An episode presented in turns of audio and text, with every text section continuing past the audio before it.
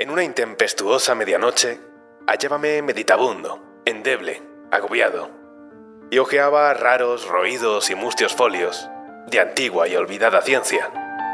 Mientras dormitaba y casi rendíame al sueño, de repente se oye un golpe ahogado, como si alguien suavemente tocara y golpeara las puertas de mi cuarto. Será algún visitante, murmuré, que golpea las puertas de mi cuarto. Solo eso, y nada más. Antes de ir a la guerra, Krebs asistió a un colegio metodista en Kansas. Hay una fotografía en la que se le ve con los miembros de la hermandad, todos ellos exactamente de la misma estatura y con la misma camisa de cuello alto.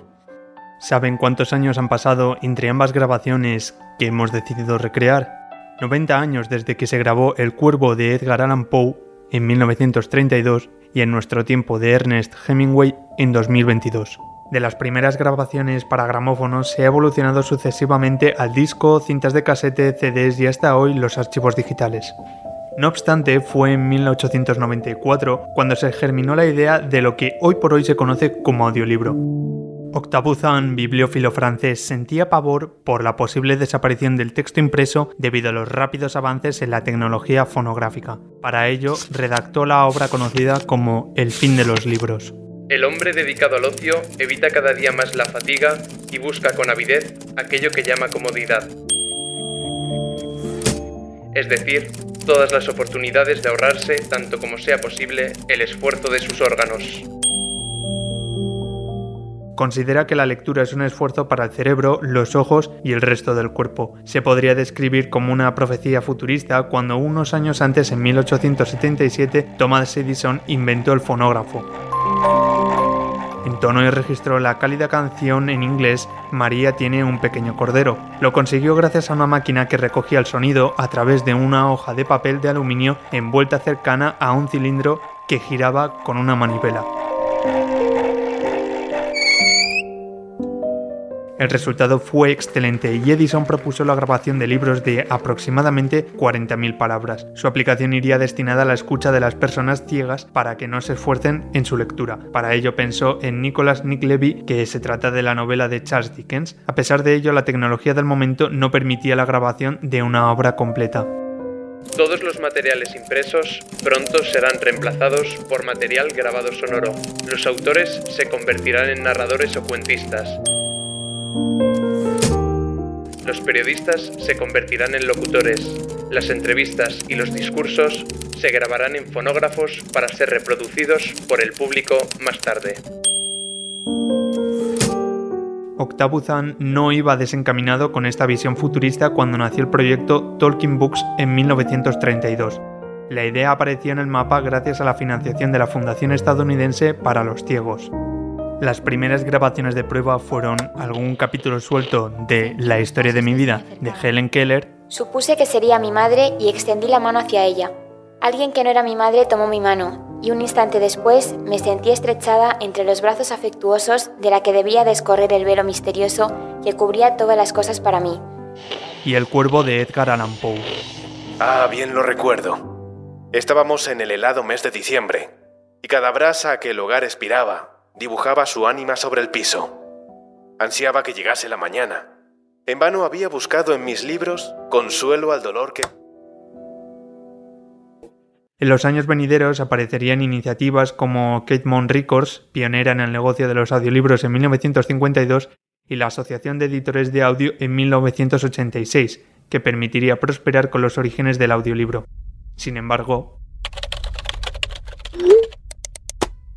Internet llegó para cambiarlo todo. El modelo de negocio, la forma de creación y distribución del producto, el consumo de los oyentes, las plataformas encargadas de reproducir los audios. Una de las empresas que encontró un hueco en ese nicho fue Audible.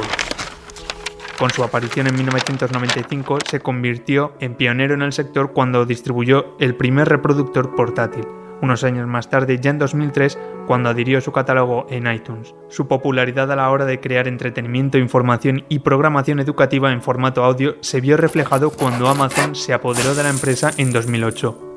Un escalón por debajo de su popularidad se asoma Storytel. La compañía sueca apareció en el mercado en 2005. Hoy por hoy cuenta con más de un millón de suscriptores en todo el mundo. se podría catalogar como un formato maduro en Reino Unido y en Estados Unidos, pero ¿cuándo desembarca la fiebre por el audiolibro en nuestro país? El fanatismo por este nuevo contenido lo introduce Storytel en octubre de 2017. Audible aterrizaría en España en octubre de 2020. No son las únicas plataformas de suscripción que funcionan en España. Existen otras populares como Podimo, Kobo, Script o LibriVox. La masiva irrupción de estas plataformas de pago ha provocado un cambio en los hábitos de los oyentes. El entretenimiento contemporáneo predominado por la industria audiovisual ha pasado a estar sujeto por planes de suscripción. Es innegable el auge del fenómeno del audiolibro. Cada vez más son los usuarios que los conocen por encima incluso que los podcasts. 90% en 2021 según una encuesta de la consultora prodigiosa Volcan. La comodidad con la que se pueden escuchar las obras y realizar, a la par, otras actividades es uno de los argumentos más sostenibles por parte del público. Llegados a este punto, ¿podrá el formato digital desbancar el protagonismo del papel? Contamos con la ayuda de Gloria Tarridas, directora de audiolibros como Harry Potter o La Regenta es completamente conviviente y completamente complementario, ¿no? Una cosa u otra, es una elección, yo creo. Y eso no significa que abandones el hábito de la lectura en papel. Creo que hay momentos para todo y que hay momentos para un audiolibro, momentos para un libro, momentos para un libro digital. Creo que simplemente es una, una elección para cada momento. Tarridas no es la única que opina de la misma manera. Juliana Rueda, ingeniera de sonido y directora de Mute, estudio de sonido especializado en audiolibros, simpatiza con la tesitura presentada. Manteniendo sus momentos de, papel o de libro digital. El lector puede abrir un espacio al libro escuchado. Simplemente te abre puertas a nuevos momentos de lectura. ¿Por qué? Porque son momentos del día en los que antes no podía hacer, pero que como me gusta leer, el audiolibro me lo permite.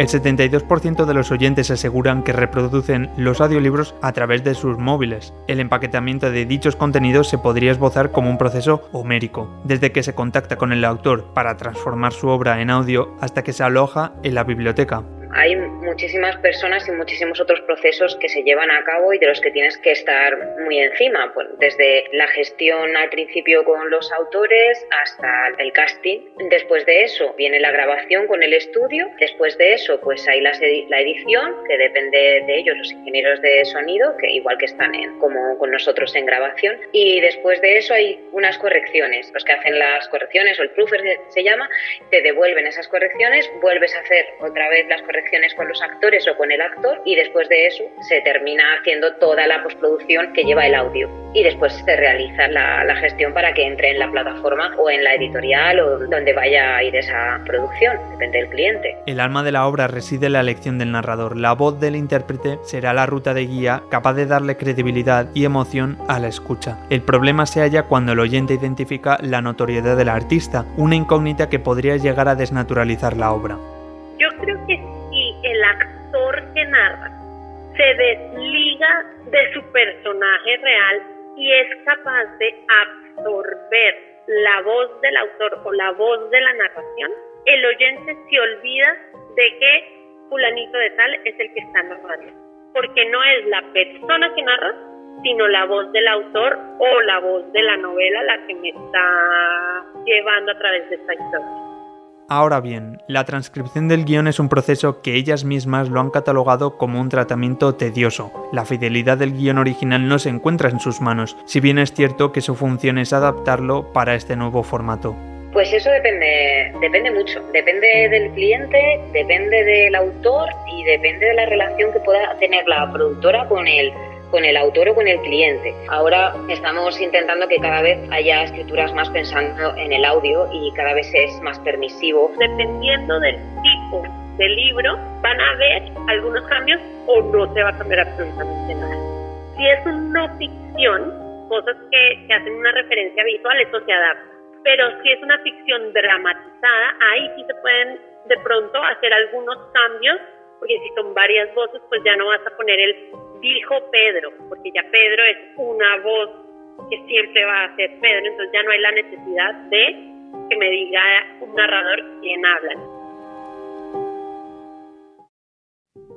La máscara con la que los intérpretes escenifican toda la viveza y la fuerza que transmite su personaje se queda reducida en su voz. Su dicción se convierte de esta forma en su herramienta más privilegiada. El artista debe poner en práctica un ejercicio camaleónico para dar vida a más de un personaje. Es el caso del actor Carles Francino que se ha enfrentado a la obra de Scott Fitzgerald, El Gran Gatsby. Al principio uno va nervioso por eso, porque no, no sabe muy bien los ritmos, los tempos. Claro, en el libro empiezan a aparecer muchos personajes y yo pensé, bueno, a ver, ¿cómo interpreto los personajes? ¿Cómo los hago distintos? ¿Tengo que apretar más la voz o no? Y al final surgió una cosa como cómoda, además por el tipo de libro, por el tipo de lenguaje, en el que diferenciaba todos los personajes pues con el registro de voz, pero tampoco sin darle una cosa como muy marcada, ¿no? Como si estuvieras haciendo quizá un cuento más para niños. Y aquí en este caso pues pedía una cosa como más dulce o que no fuera tan distinta. La sociedad, la época y los personajes de la obra del escritor estadounidense desprenden un aroma de sutileza que solo se recrea con la serena, pausada y relajada voz de Francino. Con el paso del tiempo, la mimetización que adopta el actor le aporta mayor profesionalidad al producto para que el oyente se adentre en la historia. Pues curiosamente, ¿cómo puede ser, no? Llevo todo el día currando y esto es como un Kit Kat. Cuando ya llevas un ratito, es cuando ya le estás pillando el gusto, ¿no? Así que digamos que el cansancio y todo lo demás pues pasa a segundo plano. Y lo bonito es que a medida que iban pasando los días también uno se siente más cómodo y puedes entrando más en el libro, en la historia, visualizarlo más. Es curioso, cuando estás solo allí con los cascos en una sala, hay momentos muy personales en los que vas entrando en la historia, ¿no? Agradecimientos al profesor de la Universidad CEU San Pablo, José María Legorburu un reportaje sonoro escrito y dirigido por Joan Ramón Tortella para el debate.